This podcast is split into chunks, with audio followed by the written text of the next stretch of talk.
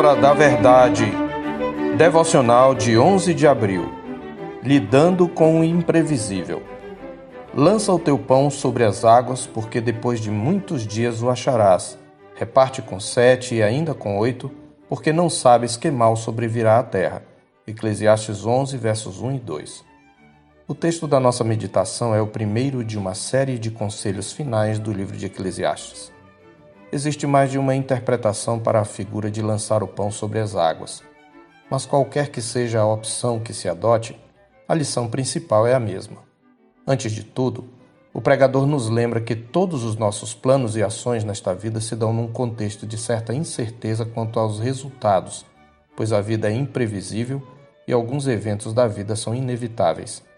Essa imprevisibilidade da vida é enfatizada pela repetição da frase não sabes por quatro vezes ao todo, nos versos 2, 5 e 6. O pregador não nega que haja um grau de previsibilidade nos eventos da vida, apenas nos lembra o elemento de imprevisibilidade que igualmente se nos impõe por causa da queda e dos seus efeitos, tanto em nossa mente como na estrutura da realidade. Desse modo, resta-nos agir confiando na providência divina. Este é o significado de lança o teu pão sobre as águas porque depois de muitos dias o acharás. Para alguns comentaristas, temos aqui uma figura comercial ligada ao transporte de sementes e outros produtos em navios, cuja rota demorava, de modo que o comerciante precisava esperar muito tempo antes de obter qualquer lucro. Além disso, acidentes aconteciam, levando a carga a perder. Se este for o caso, ao recomendar reparte com sete e ainda com oito, porque não sabes que mal sobrevirá à terra, no verso 2, ele está falando de diversificar os investimentos, sabendo que uns podem dar certo, outros não. Todavia, seu interesse não é comercial no final das contas. Ele apenas se utiliza da figura para aconselhar. Trabalhe abundantemente confiando na providência e aproveitando as oportunidades que Deus lhe dá. Se por um lado as incertezas da vida confrontam nossa presunção e prepotência, por outro lado, elas são uma tentação à inércia, outra faceta da incredulidade, de cujas consequências o pregador nos apercebe quando diz: Quem somente observa o vento nunca semeará, e o que olha para as nuvens nunca cegará. No verso 4.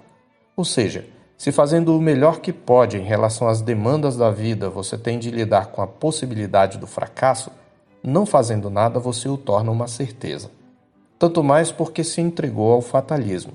Afinal, o contrário de confiar em si mesmo não é não fazer nada, mas fazer tudo da melhor maneira, confiando na providência e na bondade de Deus. Daí o conselho: semeia pela manhã a tua semente e à tarde não repouses a tua mão, porque não sabes qual prosperará, se esta, se aquela, ou se ambas igualmente serão boas. No verso 6. À luz do Evangelho de Cristo, todos esses conselhos ganham contornos ainda mais promissores pois nossa esperança não precisa nem deve se limitar às coisas desta vida.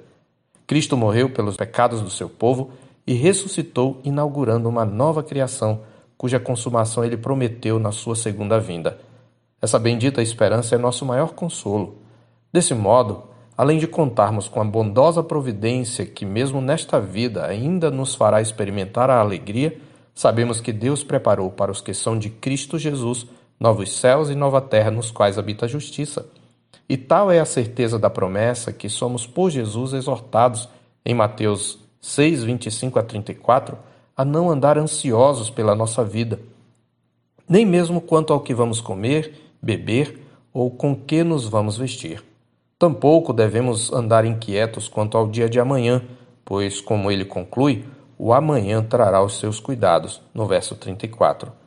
Antes devemos aplicar aqueles conselhos do pregador de trabalho abundante no interesse do reino, como o Senhor nos ordena: Buscai, pois, em primeiro lugar o seu reino e a sua justiça, e todas estas coisas vos serão acrescentadas. No verso 33. À luz da ressurreição de Cristo e da promessa de sua vinda, mesmo diante das incertezas da vida, podemos lançar o pão sobre as águas e semear abundantemente a nossa semente.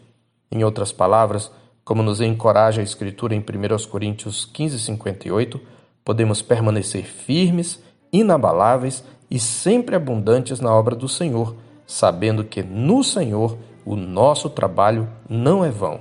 Eu sou o pastor Marcos Augusto, pastor da Terceira Igreja Presbiteriana de Boa Vista, em Roraima. Tenha um bom dia na paz do Senhor Jesus.